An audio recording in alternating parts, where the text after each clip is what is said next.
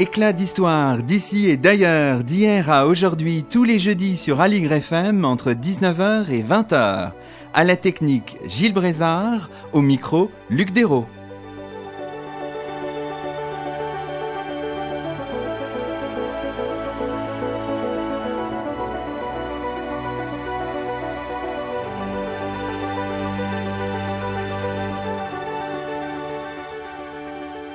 Bonsoir à toutes et à tous, c'est le sixième numéro d'Éclat d'Histoire sur Aligre FM et nous partons à Venise aujourd'hui, la Venise des 15e et 16e siècles, celle du monde attachant des livres, des libraires, des imprimeurs et autres typographes. Nous avons la chance de recevoir à notre micro Catherine Kikuchi, bonsoir à vous. Bonsoir.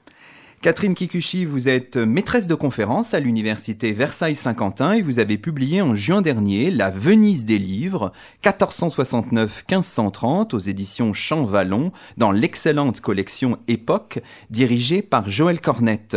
Ce livre, préfacé par Elisabeth Crouzet-Pavant, est tiré d'une thèse que vous avez soutenue en 2016 à l'université Paris-Sorbonne, aujourd'hui Sorbonne Université. C'est ce livre que nous discutons aujourd'hui. Alors revenons peut-être d'abord sur la thématique générale de votre thèse et du livre qui en est tiré. Quel est, en quelques mots, l'axe problématique, l'axe directeur de votre travail, Catherine Kikuchi? Alors en fait, l'idée, c'était d'essayer de comprendre comment est-ce que Venise devient la première productrice de livres imprimés en Europe.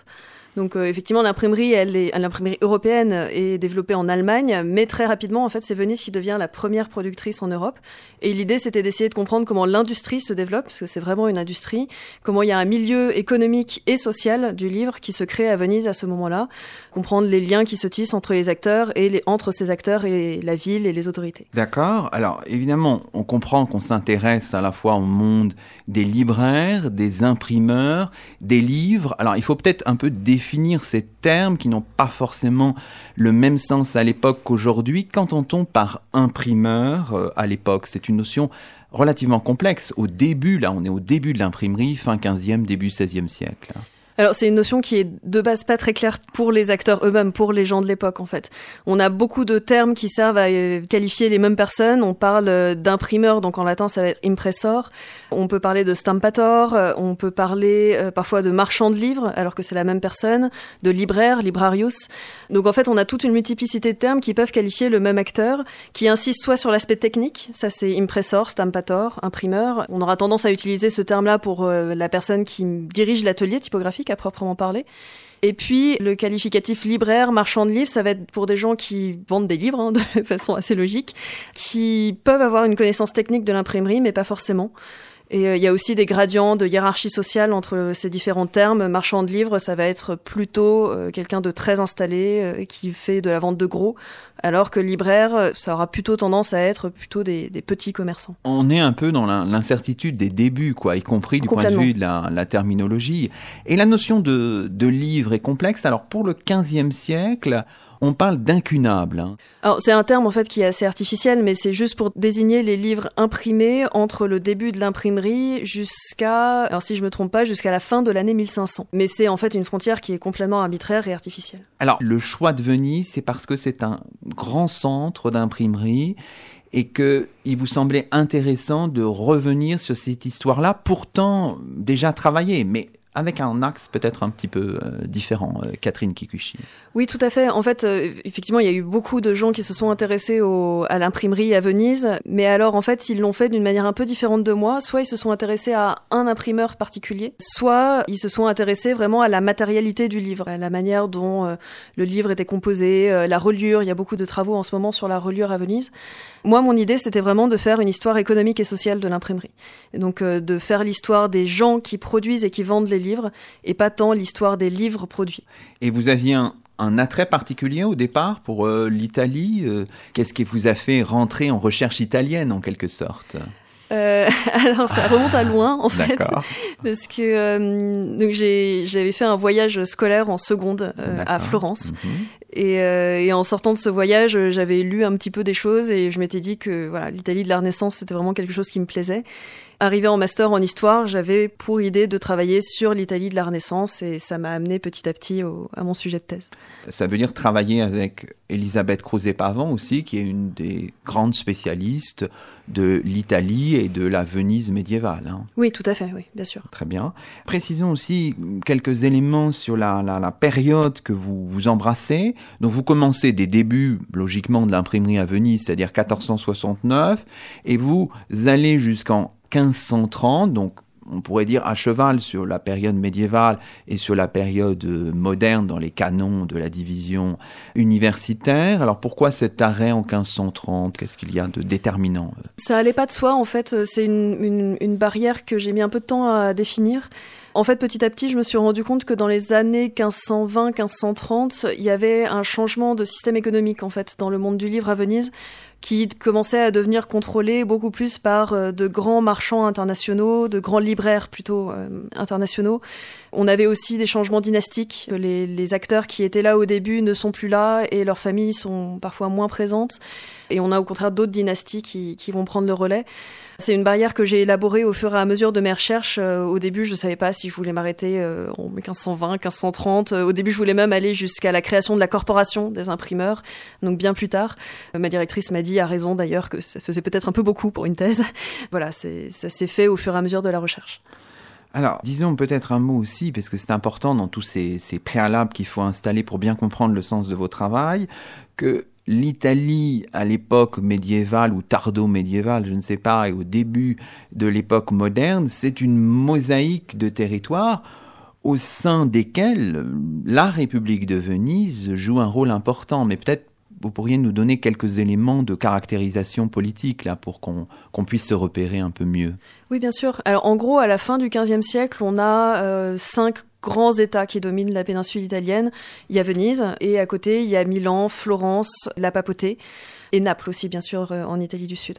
Et on a une espèce d'équilibre entre ces cinq puissances euh, à la fin du, du XVe siècle. Et on a aussi, bien sûr, toute une myriade de petites principautés en dehors de ces cinq grands États, mais qui ont moins de poids politique. Et l'équilibre politique en fait de, ces années est rompu avec euh, l'invasion française, le roi de France Charles VIII qui débarque en Italie euh, à la toute fin du XVe siècle et euh, commence en fait pour la période que j'étudie une ère d'instabilité qui perturbe beaucoup l'Italie du Nord. C'est ce qu'on appelle les guerres d'Italie en fait à la fin du XVe et au début du XVIe siècle. Est-ce que ce, ce, contexte politique un peu troublé à partir de la fin du XVe siècle a des effets dans le milieu du, du monde des livres qui vous, qui vous intéresse? Alors c'est une question que j'essaie de travailler en ce moment en fait, ah, euh, que j'ai pas trop vu dans ma thèse, parce que je m'étais vraiment centrée sur Venise, j'avais regardé un peu les réseaux commerciaux, mais un peu plus à la marge. Et effectivement, oui, euh, les, les guerres perturbent le, trafic euh, commercial en fait, hein, parce que euh, la, la, route commerciale principale en Italie du Nord va être coupée par les mercenaires, par les pillages. Puis de temps en temps, quand même, dans les archives vénitiennes, on voit euh, tel imprimeur euh, qui va euh, dans ses terres, donc en terre ferme, sur le continent italien, parce que les Français l'ont ravagé, ce genre de choses. D'accord. Donc vous rencontrez indirectement tous, ces, tous ces troubles. Alors revenons aussi toujours dans notre souci d'installer un petit peu les choses sur les ressources documentaires que vous avez mobilisées, qui sont particulièrement riches. Alors j'imagine qu'au départ, pour vous, il s'agissait de faire un inventaire de toutes les archives disponibles, disponibles dans des langues différentes et donc nécessitant une technique, une technologie particulière, euh, Catherine Kikuchi. Oui, oui, tout à fait. Alors, juste pour préciser une chose, en fait, ma thèse a vraiment été rendue possible parce qu'il y a eu un inventaire qui a été fait, en fait, au début du XXe siècle, de toutes les sources vénitiennes qui parlaient d'imprimeurs, de libraires ou de graveurs. Donc ça, ça, ça m'a vraiment énormément aidé et j'ai puisé, en fait, dans, dans cet inventaire. Après, il y a eu un travail en archives systématiques qui a été fait aussi, bien sûr, mais ça, à la base, ça a été vraiment très, très important. Ensuite, sur les langues, oui, tout à fait, vous avez raison. En plus, c'est un moment à la fin du 15e et au début du 16e siècle où la langue des sources est en train de changer. Avant, on avait des sources principalement en latin, et puis de plus en plus, le vernaculaire, euh, donc l'italien, le vénitien en l'occurrence, va commencer à prendre euh, de l'importance. Donc voilà, j'ai des documents en, latin. Alors c'est du mauvais latin, hein. on est d'accord que le latin d'Otarié, c'est vraiment, euh, c'est vraiment du latin de cuisine. Et sinon, c'est beaucoup de sources aussi en vénitien, une des langues de la péninsule italienne assez particulière. qui nécessite un apprentissage quand même spécifique Alors le latin, j'avais un petit bagage de latiniste avant d'arriver en, en, thèse. Alors je suis vraiment pas très bonne latiniste, mais voilà, ça me suffisait pour lire mes contrats. Sur l'italien, en fait, euh, bon, j'ai appris l'italien. J'ai beaucoup appris sur le tas, l'italien moderne. Hein, je, l'ai vraiment beaucoup appris en allant en Italie. Et le vénitien, ça a été vraiment par imprégnation. Je pense que je peux absolument pas tenir une conversation en vénitien actuel, mais le vénitien des archives, j'arrive à le lire euh, par l'habitude, en fait. Alors, disons un mot quand même de ce dépouillement des archives. Vous avez dit une tentative un petit peu systématique de le faire. Alors, ça veut dire des heures. Euh, dans différents lieux d'archives de, Venise? Comment ça fonctionne un peu le, système archivistique à, à, Venise en quelques, en quelques mots? Alors il y a des archives d'État qui sont là, le lieu où j'ai travaillé principalement, donc l'Archivio di Stato de, de, Venise, qui se trouve dans le couvent des Frari. C'est là où se trouvent en fait toutes les archives euh, publiques et en grande partie privées, en particulier donc les archives notariales que j'ai beaucoup utilisées.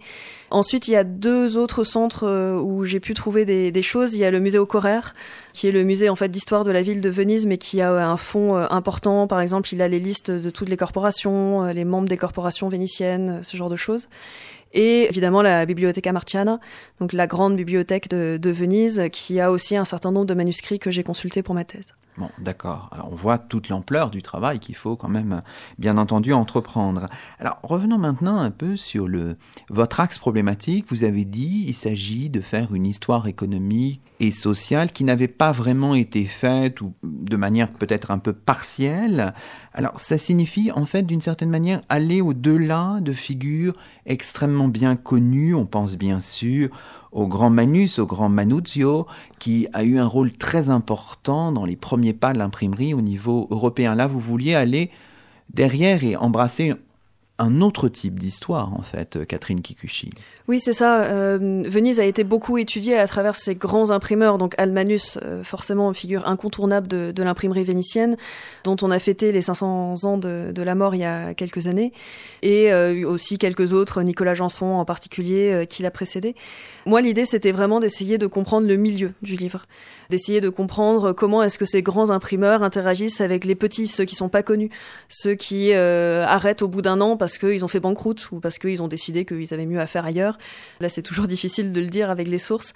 Voilà, essayer de comprendre est-ce qu'il y a une cohérence en fait entre tous ces acteurs qui sont euh, de, de, statut et de richesse et de succès extrêmement inégaux et euh, effectivement aller au-delà des, des grandes figures? Alors, vous dites à un moment, je crois que c'est dans l'introduction de votre ouvrage, faire une histoire économique et sociale des hommes et des femmes qui sont liés au livre, à sa production, à sa diffusion. Des hommes et des femmes, alors? Oui. Parce qu'on trouve aussi quelques femmes dans ce monde-là. Alors, de femmes imprimeuses, non. enfin, en tout cas, on a deux cas euh, de femmes qui signent des éditions, mais c'est des cas très très particuliers en fait. Euh, c'est Anna Notaras qui est mécène en fait, plus que imprimeuse à proprement parler et une veuve, la veuve Rosconi, qui, euh, voilà, qui, qui, reprend aussi en partie euh, l'atelier de son mari, mais ça dure très très peu de temps. Là où par contre je me suis beaucoup plus intéressée aux femmes, c'est qu'elles ont un rôle très important dans la transmission économique à l'intérieur de ce milieu par les femmes transite euh, le capital des entreprises, transite euh, le matériel typographique. À travers leurs dots, on a réussi à allier différentes familles entre elles. Les grandes familles de, de l'élite vénitienne sont, enfin de l'élite libraire vénitienne sont très liées par le mariage et les femmes du coup euh, et les filles jouent un rôle particulièrement important. Donc les femmes sont là aussi dans votre euh, dans votre ouvrage et c'est tant mieux. Alors vous disiez tout à l'heure aller au-delà des figures bien connues comme euh, celle de Manus bien sûr ou Manuzio euh, décédé en, en, en 1515 mais pourtant vous avez choisi alors c'est peut-être une forme de paradoxe qui est apparent seulement vous avez choisi sur la première de couverture de votre de votre ouvrage de présenter une édition de Théocrite par Manus datant de 1496 alors, pourquoi, pourquoi ce choix, Catherine Kikuchi?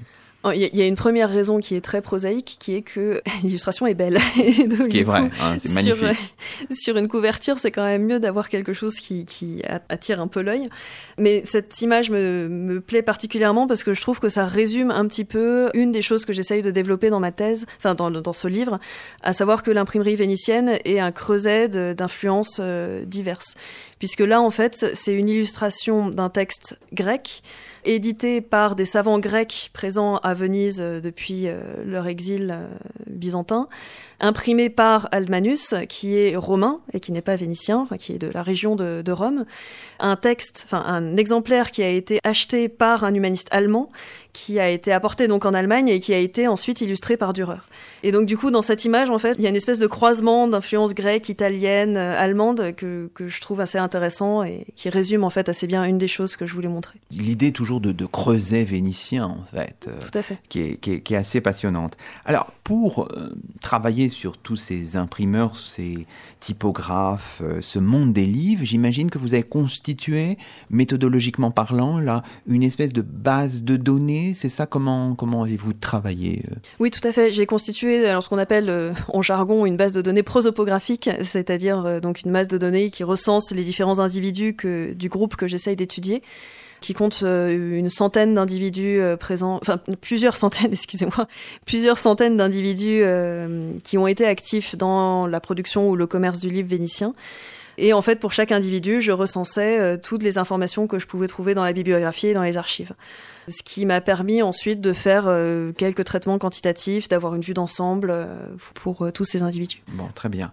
Alors, ce que je vous propose maintenant, c'est de commencer un petit peu à dérouler votre ouvrage, qui commence par une histoire de l'imprimerie à, Venise. Donc, la première presse, on le disait tout à l'heure, c'est c'est 1469 et en fait dès le départ les étrangers sont très importants dans le monde du livre vénitien. Alors évidemment tout de suite il faut peut-être essayer de définir, de cerner cette notion qui est extrêmement complexe hein, évidemment. Les données qu'on a en tête sur les étrangers ne sont peut-être pas applicables à cette, période de la fin du XVe siècle. Oui, tout à fait. Alors, j'utilise effectivement le terme étranger par commodité, mais euh, il faut absolument pas avoir la même idée qu'on peut avoir euh, aujourd'hui. Euh, je me suis beaucoup appuyée sur les travaux de Simona Ceruti, qui a travaillé sur Turin au, XVIIe, XVIIIe siècle et qui a publié un livre qui s'appelle Étranger, justement, une condition d'incertitude plutôt que de définir qui est étranger, il y a un gradient de qui est plus ou moins étranger, donc des gradients d'extranéité. L'étranger, ça peut être celui euh, qui vient de terre ferme et qui arrive à Venise. Donc la terre ferme, c'est les territoires sous la domination vénitienne qui sont pas considérés comme citoyens euh, à plein titre euh, de Venise va être plus étranger encore le Milanais, le Florentin. Celui qui vient de l'extérieur de la péninsule italienne sera encore plus étranger, mhm. avec du coup une rupture culturelle très forte et qui est souvent très perceptible par les acteurs. Donc en fait, être étranger dans ce cadre-là, c'est moins une question de statut, parce qu'on n'a pas un concept de citoyenneté englobant comme aujourd'hui, euh, mais c'est une question de euh, à quel point on considère que l'autre est différent. Donc il faut bien avoir ça en tête pour comprendre beaucoup de pages et de chapitres de votre, de votre ouvrage. Alors les Allemands au départ sont, sont très très importants, on peut en dire peut-être quelques, quelques mots. Oui, alors en fait, euh, les Allemands, au début de l'imprimerie européenne, sont centraux parce que c'est eux qui apportent la technique euh, un peu partout en, Europe. En fait, l'atelier de, Gutenberg a été mis à sac à la suite euh, du sac de la ville de Mayence. Et là, les ouvriers typographiques sont libérés du secret industriel et peuvent aller développer leur atelier un petit peu partout. Alors, on ne sait pas si c'est exactement ça qui s'est passé avec le premier imprimeur vénitien. On, peut le supposer. On peut le supposer, euh, mhm. mais c'est très difficile. Il y a, des auteurs qui essayent de le retrouver dans les archives de Mayence, mais bon, c'est vraiment très très compliqué. Mais effectivement, le premier imprimeur euh, qui arrive à Venise, c'est un Allemand, Johann de Speer, donc qui est originaire de la ville de Speer. Et en fait, euh, c'est la même chose dans la plupart des villes européennes. Les premiers imprimeurs à Rome euh, ce sont des Allemands. Les premiers imprimeurs à Paris, euh, ce sont également des Allemands. Donc on a vraiment une importance de euh, cette diaspora allemande, en quelque sorte, dans l'imprimerie. Johann de Speer, il meurt très rapidement, en 1470 mais d'autres Allemands, en quelque sorte, prennent le, relais à Venise. Hein. Oui, il n'était pas seul, en fait. il est arrivé probablement avec, avec sa famille déjà, parce que les textes nous le disent. Il arrive avec son frère, Vindelinus, avec qui il travaille. il est marié à une Italienne ce qui l'aide à, s'implanter à Venise, mais euh, il travaille avec euh, des marchands allemands euh, autour de lui. Et en fait, ce qui a contribué à l'importance des Allemands au début à, Venise, c'est non seulement le fait qu'il y a des Allemands qui arrivent avec la technique, la technique typographique, mais aussi qu'il y a une colonie allemande très importante à Venise avant même l'imprimerie. Colonie allemande d'artisans, euh, de commerçants et de grands marchands. Donc il y a euh, un grand commerce qui existe entre Venise et les villes allemandes, où les grands marchands allemands sont, euh, enfin, résident à Venise dans ce qu'on appelle le Fondaco dei Tedeschi, ah donc l'entrepôt des Allemands. Là, c'est vraiment l'élite, hein, c'est les marchands les plus riches, ceux qui ont le rayon d'action le plus vaste. Mais donc voilà, l'imprimerie commence à se développer dans ce cadre où à la fois on a des Allemands qui connaissent la technique, qui peuvent trouver parmi leurs euh, euh, anciens concitoyens, compatriotes, euh, c'est des termes qui sont un peu anachroniques, mais voilà, parmi les artisans allemands, des gens qui peuvent fondre des caractères, qui sont orfèvres, fondeurs, etc et aussi des grands marchands qui peuvent apporter des financements. On trouve aussi dans cette galaxie euh, d'étrangers, avec toute l'ambiguïté du terme, Nicolas Janson, qui lui est originaire en fait au départ de, de Champagne et qui joue un rôle très important à Venise dans ce troisième tiers du XVe siècle. Oui, alors Janson, c'est assez drôle comme histoire parce que on pense, on est à peu près sûr maintenant en fait qu'il a été envoyé comme espion industriel dans l'atelier de Gutenberg. C'est une thèse qui a été longtemps contestée. Maintenant, on pense que c'est vraiment ça qui s'est passé. Donc, en fait, il est effectivement d'origine française, mais en réalité, il a été formé dans l'atelier de Gutenberg. Donc, c'est pratiquement un Allemand, en fait, si on considère la diaspora ensuite à, la suite de la fin de l'atelier. Et il va arriver à Venise. Il était censé ramener en fait sa, la technique en France, mais euh, il y a eu un changement de roi et donc du coup le roi s'intéresse plus trop à l'imprimerie. Donc il se dit que probablement la meilleure chose à faire, c'est d'aller dans un endroit où il va pouvoir euh, prospérer. Venise semble un assez bon calcul. Et là, du coup, il va s'implanter et il va très rapidement devenir un des imprimeurs les plus, les plus prospères, euh, les plus productifs de, la ville, en parallèle avec euh, l'atelier qui est issu du tout premier imprimeur vénitien, Johann de Spier. Bon, alors ces deux compagnies là que vous indiquez vont fusionner, hein, je crois, c'est mm, ça, en 1480. Et après 1480, c'est ce que vous indiquez dans votre ouvrage aussi, les Italiens viennent en quelque sorte, les Italiens là aussi avec des, guillemets bien sûr, viennent en quelque sorte au relais des Allemands. Hein. C'est ce que vous, vous démontrez dans votre, dans votre thèse oui. et dans l'ouvrage tiré de votre thèse. Oui, en fait, c'est l'une des choses qui m'avait frappé au, moment où je faisais mon projet de thèse et qui a amené en fait à, ce que je fasse cette thèse, c'est que je comprenais pas pourquoi euh, on avait pratiquement que des Allemands avant 1480 qui étaient actifs dans l'imprimerie vénitienne et après 1480 que des Italiens. Mhm.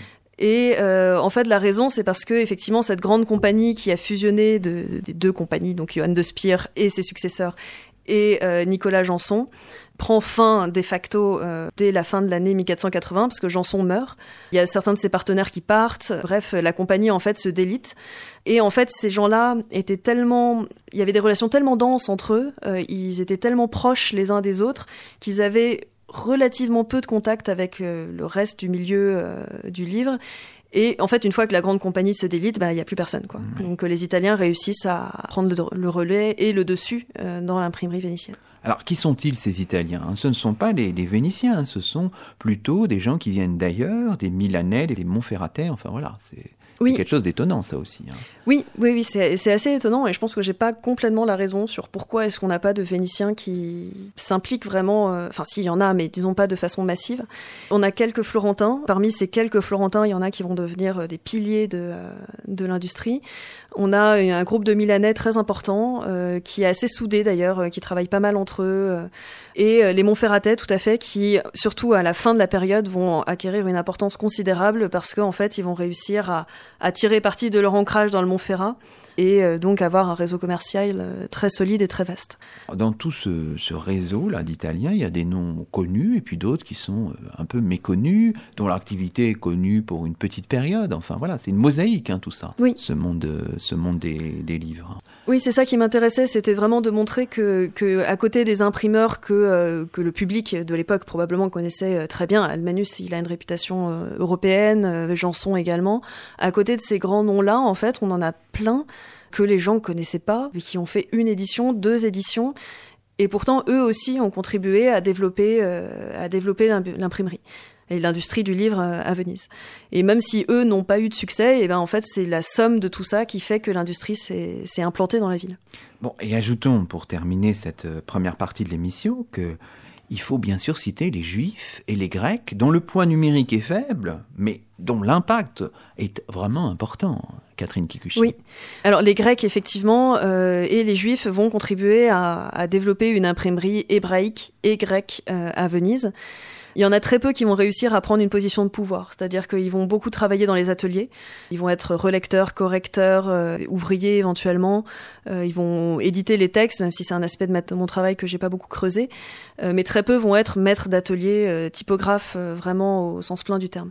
Mais leur impact culturel va être considérable, tout à fait. Bon, bah, très bien. Je crois qu'on a un petit peu planté le décor. Alors ce que je vous propose, Catherine Kikuchi, c'est de marquer une première pause dans cette émission, une pause musicale sur Aligre FM et nous avons choisi un titre de Serge Reggiani, aussi circonstancié que paradoxal, c'est Venise n'est pas en Italie sur Aligre FM.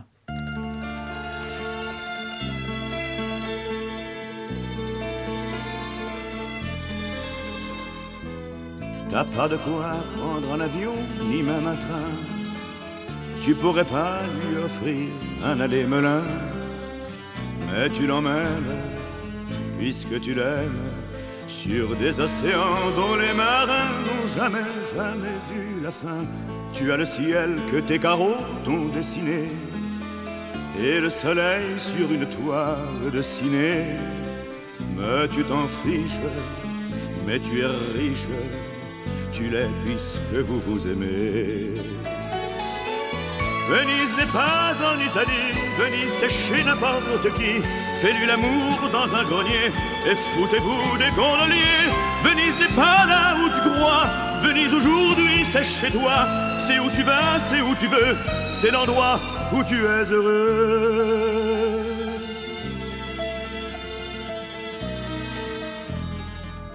Vous n'êtes plus dans cette chambre un peu banale ce soir vous avez rendez-vous sur le canal.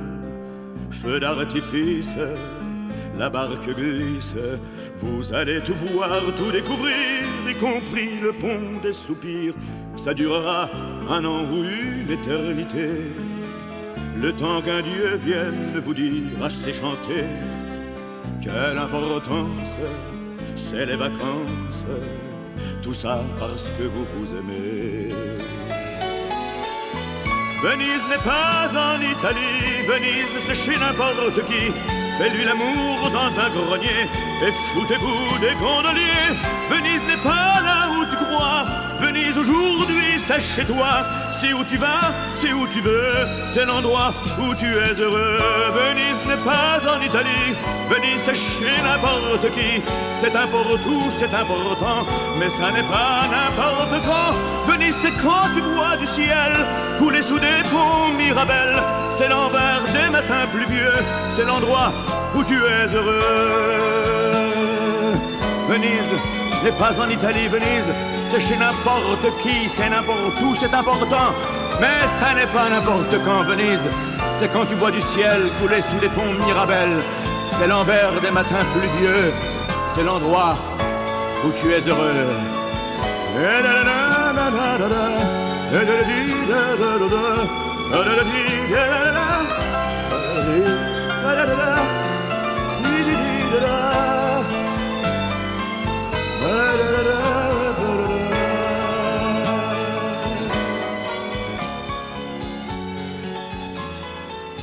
C'était Venise n'est pas en Italie sur Aligre FM, un titre de Serge Reggiani.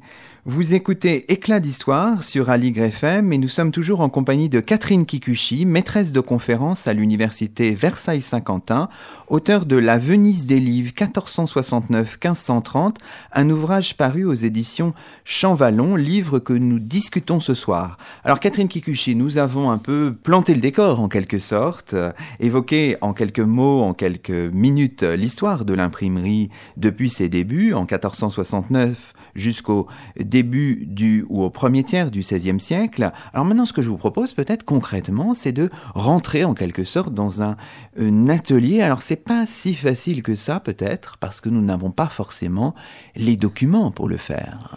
Oui, ça c'est extrêmement frustrant en fait. On aimerait bien essayer de comprendre euh, les relations entre euh, les chefs d'atelier, les ouvriers, euh, mais les ouvriers, on, les a vraiment par bribes dans les sources. Et le fonctionnement concret d'un atelier, il n'y a que quelques dossiers qui permettent vraiment de, voir ça en détail. Parmi les ateliers les plus documentés, celui d'Alde Manus est quand même le plus, plus important, je pense. Oui, c'est le plus important, en fait, essentiellement parce qu'il y a Erasme qui a écrit dessus. Et donc, du coup, on a euh, Erasme qui vient à Venise pour euh, l'impression de, enfin, pour l'édition et l'impression d'une de, ses œuvres. Et au retour de ce voyage qui s'est très mal passé, euh, il raconte le fonctionnement de l'atelier d'Almanus. Donc on a, c'est une satire en fait ce texte, mais on a quand même des éléments assez concrets. Qu'est-ce qu'il nous dit Erasme sur cet atelier de Manus? Enfin, l'atelier était dirigé par Manus, mais en fait, celui qui était derrière tout ça, c'était un autre imprimeur qui s'appelle Andrea Torresani, euh, qui est un imprimeur très très important à Venise et qui finance en fait Almanus, entre autres. Il finance plein d'autres gens, mais en particulier Almanus. Et donc Erasme décrit les relations entre Ald et Andrea Torresani, qui sont euh, liés par des liens familiaux, parce que Ald a épousé euh, la fille de Torresani. Et puis il raconte aussi dans l'atelier comment ça se passe. Ald a un comportement euh, tyrannique avec euh, ses ouvriers. Euh, il y a une trentaine d'ouvriers a priori dans, dans l'atelier.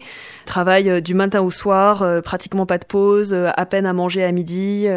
Donc Ald a priori était un patron pas commode et a probablement eu affaire à des grèves et à des révoltes de la part de, de ses ouvriers qui soit sont partis chez la concurrence en emportant les secrets de, l'atelier, soit vraiment on fait grève. Euh, on a des, textes très très durs d'Ald euh, disant euh, que je je sais plus les termes exacts qu'il utilise, mais en gros, c'est vaurien d'ouvriers, ingrat, qui mord la main qui les nourrit, etc. Et alors, ce chiffre d'une trentaine de personnes, il est confirmé par d'autres sources pour éventuellement d'autres ateliers ou est-ce que cet atelier euh, était exceptionnel en taille? Enfin, est-ce qu'on le sait un petit peu? Est-ce que c'est facile à, savoir? Alors en fait, on estime que par presse, il faut au minimum trois personnes. Il faut au minimum trois ouvriers.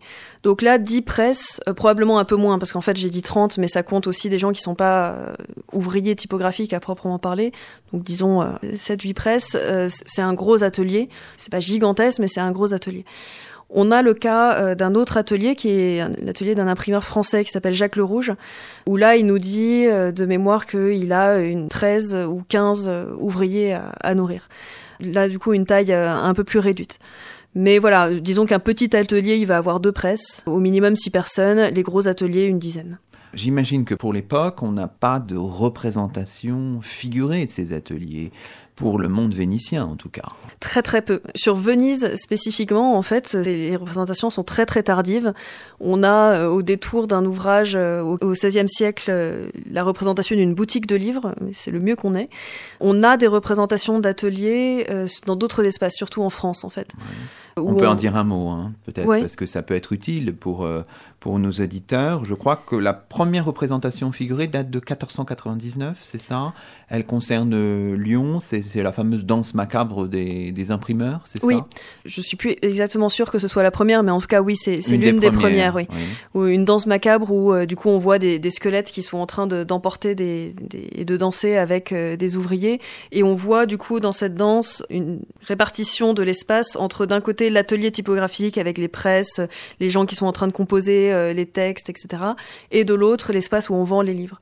Et donc là, on a en fait une représentation assez fidèle a priori de la manière dont ça fonctionnait, c'est-à-dire qu'on avait effectivement l'atelier artisanal, mais tout de suite à côté l'espace de vente des livres qui donnait sur la rue, et donc des imprimeurs qui sont pas forcément euh, des grands libraires en fait vendaient aussi directement les ouvrages qu'ils imprimaient. Vous avez évoqué le matériel, les presses, le papier aussi, bien sûr. On imagine que tout ça représente un, coût certain. Et donc, euh, le monde du livre nécessite de mobiliser du capital, en quelque sorte. C'est ce que vous montrez aussi dans, dans votre ouvrage. Oui, c'est une industrie qui coûte extrêmement cher, en fait. Elle coûte assez cher au départ, parce que les presses, ça coûte un peu cher, mais c'est pas le pire. Le pire, en fait, ce sont les caractères typographiques, parce que si on en veut de bonne qualité, eh bien, ça coûte vraiment très, très cher. Et pour s'installer, eh ben, il en faut euh, un certain nombre. Puis ça s'use, donc du coup, voilà, il faut, faut remplacer euh, tout ça. Mais en réalité, le coût le plus important, c'est le papier. Et euh, c'est le coût qui est aussi le plus crucial parce que si on n'a pas assez de papier qui arrive au fur et à mesure qu'on est en train d'imprimer son, édition, eh ben on est au chômage technique. Ça veut dire que les ouvriers sont payés à rien faire et donc on perd de l'argent. Cette histoire de fourniture de papier, c'est quelque chose qui, est très tendu parfois chez les imprimeurs. On a des procès où euh, voilà, on accuse les gens de ne pas avoir livré le papier à temps et donc du coup euh, d'avoir mis en péril euh, l'entreprise. Et ça, vous avez des sources importantes sur ces histoires de matériel, de papier en particulier? On a quelques sources. Euh, alors les procès, c'est, enfin, à chaque fois en fait, c'est quand les gens s'écharpent qu'on a des sources. Et donc pour l'historien, c'est fantastique. Donc le, les, les, procès en, en donnent quelques-uns. Ensuite, sur le, les fournitures du papier, on a des sources, mais pas à Venise. Donc ça, je les ai pas utilisées euh, dans ma thèse, mais on a des sources auprès des papetiers d'Italie du Nord, avec quelques contrats, avec euh, des témoignages de l'approvisionnement des, des imprimeurs. Alors, précisons aussi quelques éléments, parce que ça compte aussi dans ce, monde du livre, sur le cadre juridique euh, dans lequel interviennent, qu'on n'a pas évoqué pour le moment, euh, ces euh, imprimeurs. Alors, on est, et ça, ça peut paraître surprenant, il faut un peu l'expliquer à nos auditeurs parce que c'est un peu technique, on est hors du système corporatif. Alors, qu'est-ce que ça, qu'est-ce que ça veut dire, Catherine Kikuchi? Alors, une corporation, c'est un regroupement de gens qui font plus ou moins le même métier. Il y a des corporations plus ou moins larges, mais voilà, et qui dressent des normes euh, juridiques, euh, des normes sur euh, le travail, le droit du travail en quelque sorte, qui fixent aussi qui a le droit d'exercer ou non. ça a aussi une fonction d'assurance, d'assistance en cas de besoin. Et donc, ce, sont des, institutions qui sont particulièrement importantes dans les villes italiennes et particulièrement à Venise. Effectivement, l'imprimerie s'est développée hors du cadre corporatif parce que, en fait, au début, le premier imprimeur, Johann de Speer, s'est installé grâce à un privilège direct des autorités. Donc, les autorités ont dit, voilà, c'est quelqu'un qui apporte une nouvelle technique, on va l'aider à s'installer euh, chez nous, on va lui octroyer un monopole pour ce qu'il fait pendant plusieurs années. Mais donc, du coup, ça, c'était totalement hors du cadre corporatif, c'était un fait du prince, en quelque sorte. Mhm. C'est pas le cas partout. On a, a des villes en France notamment où les imprimeurs sont inclus dans les corporations des copistes de façon assez logique en fait. Hein. Il n'y a pas de corporation de copistes à, Venise. Et donc voilà, l'imprimerie se développe hors de ce cadre, ce qui lui permet de se développer très vite et de très rapidement d'avoir plusieurs dizaines d'ateliers actifs en même temps dans, dans la ville, sans frein de la part euh, des autorités ou alors très minime. Et puis malgré tout, c'est pas parce qu'il n'y a pas de normes juridiques qu'il n'y a pas de qu'il n'y a pas de, de contrôle ou de ou de frein. Et donc du coup, euh, voilà, c'est j'ai souvent tendance à dire que l'imprimerie n'est pas un, un, exemple de paradis libéral. donc c'est un peu ça, c'est que euh, effectivement il n'y a pas de normes, mais ça veut pas dire qu'il n'y a pas euh, de l'abus de position dominante, qu'il n'y a pas des, des, espèces de cartels qui se mettent en place, ce genre de choses. Bien sûr. Alors on a prononcé un mot complexe hein, pour nos auditeurs peut-être, c'est le mot de privilèges. Est-ce qu'on pourrait revenir là-dessus en insistant sur, euh, sur le pourquoi de, l'importance de ces, de, de, ces privilèges, à la fois au tout début de l'imprimer et puis, euh, et puis par la suite? Alors, à l'origine, les privilèges, c'est euh, une autorité publique qui octroie un monopole et un certain nombre d'avantages fiscaux, généralement, à un inventeur ou un technicien. Et ensuite, ça a été repris par l'imprimerie. Et le privilège dans l'imprimerie, ça consiste à dire que euh, un imprimeur a le monopole sur un titre ou plusieurs titres ou euh, une invention technique particulière pour l'imprimerie, et qu'il est le seul à pouvoir l'imprimer et le vendre sur le territoire, euh, sur, la juridiction de l'autorité qui délivre le privilège. les contrevenants ont une amende, voient leur stock saisi, etc. Et donc ça a une durée limitée, évidemment, généralement 5 ou 10 ans. Et donc Venise, effectivement, développe beaucoup ce système. Il y a bien un cadre, là, on le voit quand oui. même. Il y a des règles, euh, on a du mal à savoir si elles sont complètement respectées, parce qu'on a des procès d'imprimeurs qui disent qu'un tel a violé le privilège, etc. Et puis, malgré tout, le commerce du livre, en fait, est un commerce international. Du coup, euh, les imprimeurs qui sont en dehors de Venise ne sont pas tenus par euh, cette législation. Et on peut penser qu'ils contournent l'interdiction de vente assez facilement. Donc c'est probablement un système qui avait son efficacité parce que malgré tout euh, les imprimeurs continuent d'en demander donc c'est bien qu'ils y trouvent un intérêt mais c'est pas très c'est pas très rigide en fait comme comme règle. C'est assez souple. C'est assez souple tout à fait. Mais c'est un, monopole limité au territoire vénitien, donc c'est que le territoire vénitien, mais c'est déjà ça. Alors, dans votre livre, vous présentez une sorte de chronologie un petit peu des, des, privilèges. Est-ce qu'on pourrait revenir juste en quelques mots là-dessus Oui, il y a des pics. Alors, en fait, il n'y a aucune législation pendant les 15-16 euh, premières années de, de l'imprimerie vénitienne. Et puis à la fin des années 1480 et surtout les années 1490-1500, euh, là on a euh, les imprimeurs qui se mettent à demander des privilèges à tout va. C'est très frappant quand on regarde dans les archives parce que euh, parfois il peut y avoir deux, trois demandes de privilèges par jour aux autorités vénitiennes. Ça redescend et ça remonte dans les années 1520 si, si je me trompe pas. Mon hypothèse, alors c'est difficile de le prouver complètement, mais l'hypothèse que je développe, c'est que ça se passe dans des moments de crise, en fait. Mhm. Les années 1520, c'est une période un peu compliquée pour l'imprimerie vénitienne. Et le premier pic, par contre, c'est euh, l'attrait de la nouveauté, quoi. C'est-à-dire que le voisin demande un privilège, donc on a besoin aussi de demander un privilège pour se remettre au même niveau euh, sur le plan économique. Alors, dans ces chapitres qui constituent à peu près le, milieu de votre ouvrage, vous insistez sur la fragilité des acteurs du monde du livre.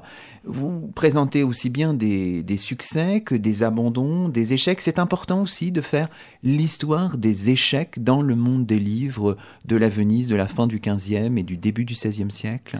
Ça me semblait essentiel en fait, parce que quand je me suis rendu compte à la fin de ma première année de thèse que plus de la moitié des gens qui euh, signaient des éditions arrêtait au bout d'un an, plus de la moitié, c'est qu'il y a vraiment quelque chose qui se passe. Et qu'on peut pas faire comme si ça n'existait pas. Donc on sait pas s'ils arrêtent parce qu'ils ont fait faillite, on sait pas s'ils arrêtent parce qu'ils ont décidé de faire autre chose, c'est très compliqué.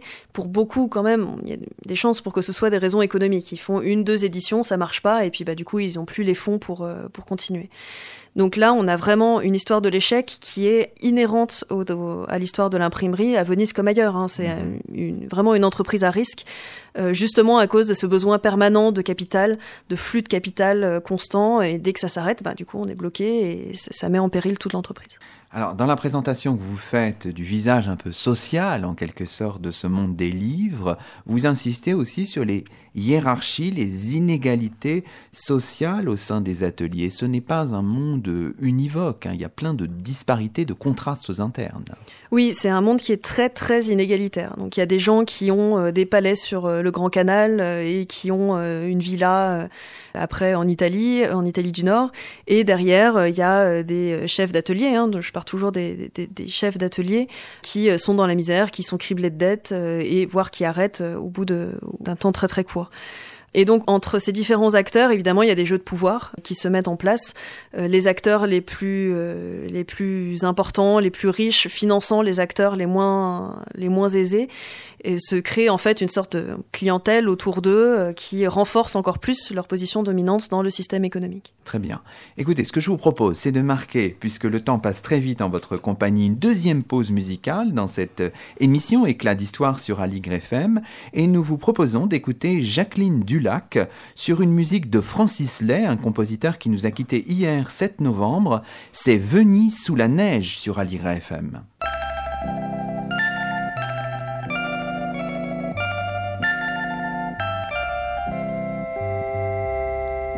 Comme tu m'as conquise dans les rues de Venise, Venise sous la neige.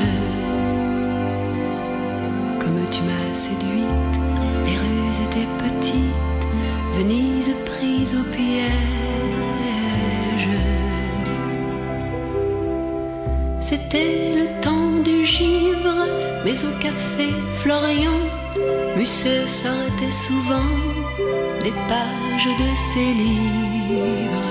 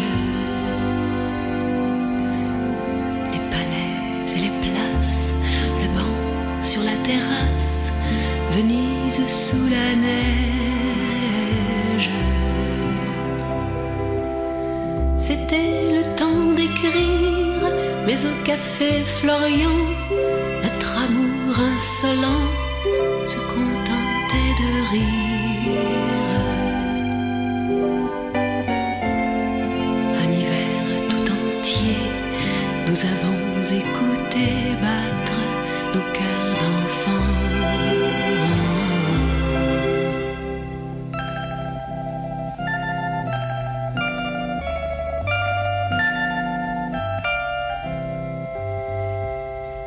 Ainsi fut notre histoire, et rose, bleue ou noire, je l'ai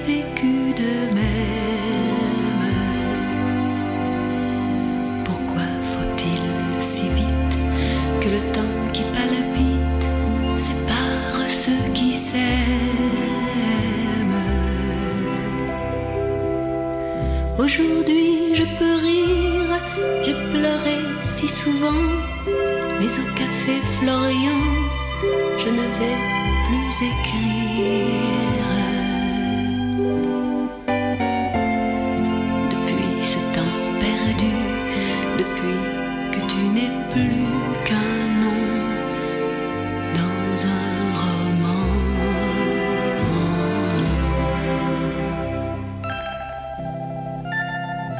C'était Venise sous la neige sur Aligre FM par Jacqueline Dulac. Vous écoutez Éclat d'histoire sur Aligre FM et nous sommes toujours en compagnie de Catherine Kikuchi, maîtresse de conférence à l'université Versailles-Saint-Quentin, auteure de La Venise des livres 1469-1530, un ouvrage paru aux éditions Champvallon, un livre que nous discutons ce soir. Alors Catherine Kikuchi, nous avons eu la chance de rentrer dans un atelier, même si on a vu que c'est un peu compliqué sur le plan méthodologique parce que les sources ne sont pas si nombreuses que cela. Alors on peut terminer cette édition puisqu'il nous reste une petite dizaine de minutes sur le creuset vénitien que représente en quelque sorte ou auquel renvoie le, le, monde des livres. Vous menez dans votre ouvrage une enquête sur la dispersion des activités euh, du livre à Venise. Vous cherchez en fait à cartographier ces, ces activités. C'est un peu difficile à faire, j'imagine compte tenu des sources disponibles, mais c'est faisable tout de même. C'est assez faisable, oui, parce qu'on a, on a des sources assez complètes pour une année, avec ce qu'on appelle les estimes, donc un registre fiscal qui permet d'avoir une espèce d'instantané en 1514. Et puis, en fait, à travers les dépouillements, on a quand même beaucoup d'informations, parce que la paroisse de résidence, en fait, ça fait partie de ce que les acteurs disent quand ils se présentent pour un contrat ou devant une cour de justice. Donc en fait, ce que j'ai essayé de, voir, c'est où est-ce que tous ces gens-là étaient, parce que dans la plupart des villes européennes, en fait, le quartier de l'imprimerie est très très localisé. Euh, autour d'une rue, deux rues, euh, à Paris par exemple, c'est la rue Saint-Jacques, qu'on connaît bien aujourd'hui encore. À Venise, c'est beaucoup moins le cas.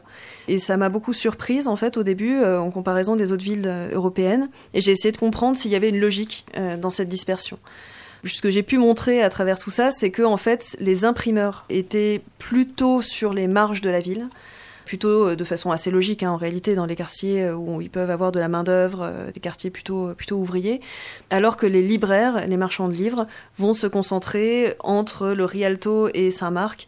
Les plus prospères vont aller dans ce qu'on appelle les merceria, les merceries, pardon, qui est un grand axe commercial très prestigieux à, Venise, et puis les autres vont se répartir un peu autour. Vous intéressez, on manipule différentes catégories là et différentes échelles, mais vous intéressez aussi, bien sûr, à la vente, au marché, et là on va du proche vers le lointain, puisqu'on trouve à Venise des livres en latin, en grec, dans d'autres langues, utilisant différents alphabets. On a quelque chose d'assez, alors vous utilisez le terme avec précaution et vous le discutez, d'assez cosmopolite en quelque sorte, Catherine Kikuchi. Oui, alors effectivement, cosmopolite, c'est un terme qu'on utilise beaucoup et que, pour ma part, j'utiliserais plutôt pas ou en leur vraiment avec beaucoup de pincettes. Mais ce qui est très clair, c'est qu'à Venise, on a euh, une, une, profusion d'alphabets et de langues qu'on ne retrouve pas ailleurs en Europe.